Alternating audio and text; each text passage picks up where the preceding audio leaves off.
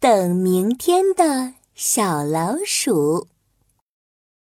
春天来了，太阳公公带来了温暖的阳光，小动物们都在地里翻土播种，只有小老鼠懒懒地躺在自己的床上。哈哈，宝宝巴士的故事真好听。小老鼠懒洋洋地窝在自己的小床上，听着宝宝巴士故事，听得正着迷时，窗外传来一阵加油声：“加油，兔爸爸！加油，兔爸爸！加油，加油！”原来是七只灰兔子的声音。小老鼠咕噜一下翻下床。打开窗户往外看，哎，兔小五，你们一家子在干嘛？我们在种胡萝卜呢。兔小五大声回答：“小老鼠，你也来和我们一起种吧，以后才会有食物吃呀。”嗯，我可以种一些稻谷，留着冬天吃。不过今天太适合睡觉了。嗯，小老鼠伸个懒腰。想到这儿，他把头摇得像拨浪鼓一样。还是等明天吧，明天再种也来得及。哎呀！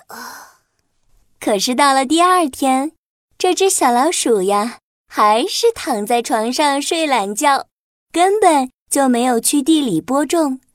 日子就这样一天天过去了，一转眼就到了夏天。太阳像一个大火球，七只灰兔子在林子里晒起了胡萝卜干。小老鼠呢，懒洋洋地躺在吊床上，晃呀晃呀。啊，好热呀！还是躺在吊床上乘凉最舒服。突然，从树底下传来咕噜咕噜的响声。小老鼠好奇地往下看。哦，原来是狗熊爷爷在搬罐子呢。狗熊爷爷，您在搬什么呀？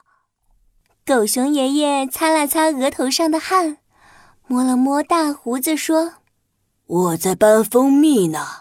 我准备囤几大罐蜂蜜，冬天来之前喝得饱饱的，才好冬眠呢。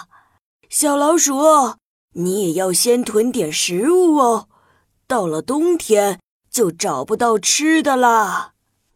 呜，还要等很久才能到冬天呢。囤食物的事，我还是等明天再说吧。小老鼠觉得天气实在是太热了，它一点都不想动。可是到了第二天，小老鼠还是没有动。就这样，等了明天又明天，这个夏天。小老鼠就吊在吊床上度过了。秋天，天气渐渐凉了，大树上的叶子变黄了，一片片的落了下来。快快快，快来抓我呀！小老鼠和它的邻居小喜鹊正在落叶堆上玩游戏，可是玩了一会儿，小喜鹊就不想玩了。小老鼠，我要去捡木片和树枝搭鸟窝了，今天不能陪你玩了。小老鼠觉得很奇怪，你的鸟窝不是上个月新搭的吗？这么快就坏了呀？不是的，不是的。小喜鹊连忙摆摆手，冬天就要到了，我得把鸟窝搭得结实一些，才不会被风雪吹坏呀。小老鼠，你也把你的房子修一下吧。小喜鹊叽叽喳喳叫着，挥着手招呼小老鼠：“我们一起去找树叶和木片。”哎呀，还是等明天吧，我还想再玩玩呢。冬天还很远呢，明天再修也来得及。可是过了明天又明天，小老鼠每天只顾着玩耍，早就把修房子的事情抛到脑后了。冬天来了。天空下起了大团大团的雪花，寒风呼啦呼啦刮个不停。小老鼠家的窗户被大风刮坏了，它没有修房子，又没有囤食物，小老鼠觉得又冷又饿。哎呦喂，怎么办？食物都吃光了，好冷好饿呀！啊，早知道我就不贪玩了。小老鼠饿得实在受不了了，它哭着走进了森林里，咚咚咚地敲响了灰兔子家的大门。灰兔子，灰兔子，我真应该听你们的话，春天多种些食物的。我现在没有吃的了，你们可以帮帮我吗？兔小五听到了，赶紧给小老鼠装了一大袋胡萝卜干。小老鼠。这些胡萝卜你拿回去吃吧，我们还有很多呢。你多吃一点，明年春天跟我们一起去播种吧。嗯，谢谢你。小老鼠点了点头，背上胡萝卜回家了。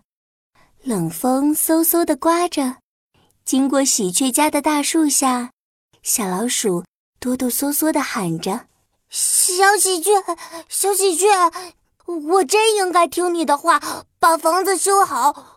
我家的窗户被风吹破了，我现在好冷啊！你可以帮帮我吗？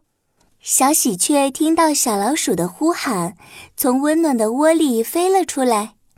小老鼠，我们家还剩下许多木片和树枝，你带回去把窗户修好吧。嗯嗯，真的谢谢你。明年秋天我。一定早早的修好房子。小老鼠背着食物，搬着木片，他又冷又累又饿，后悔极了。都怪我太懒惰了，老是等明天，等明天。明年我一定不能这样了。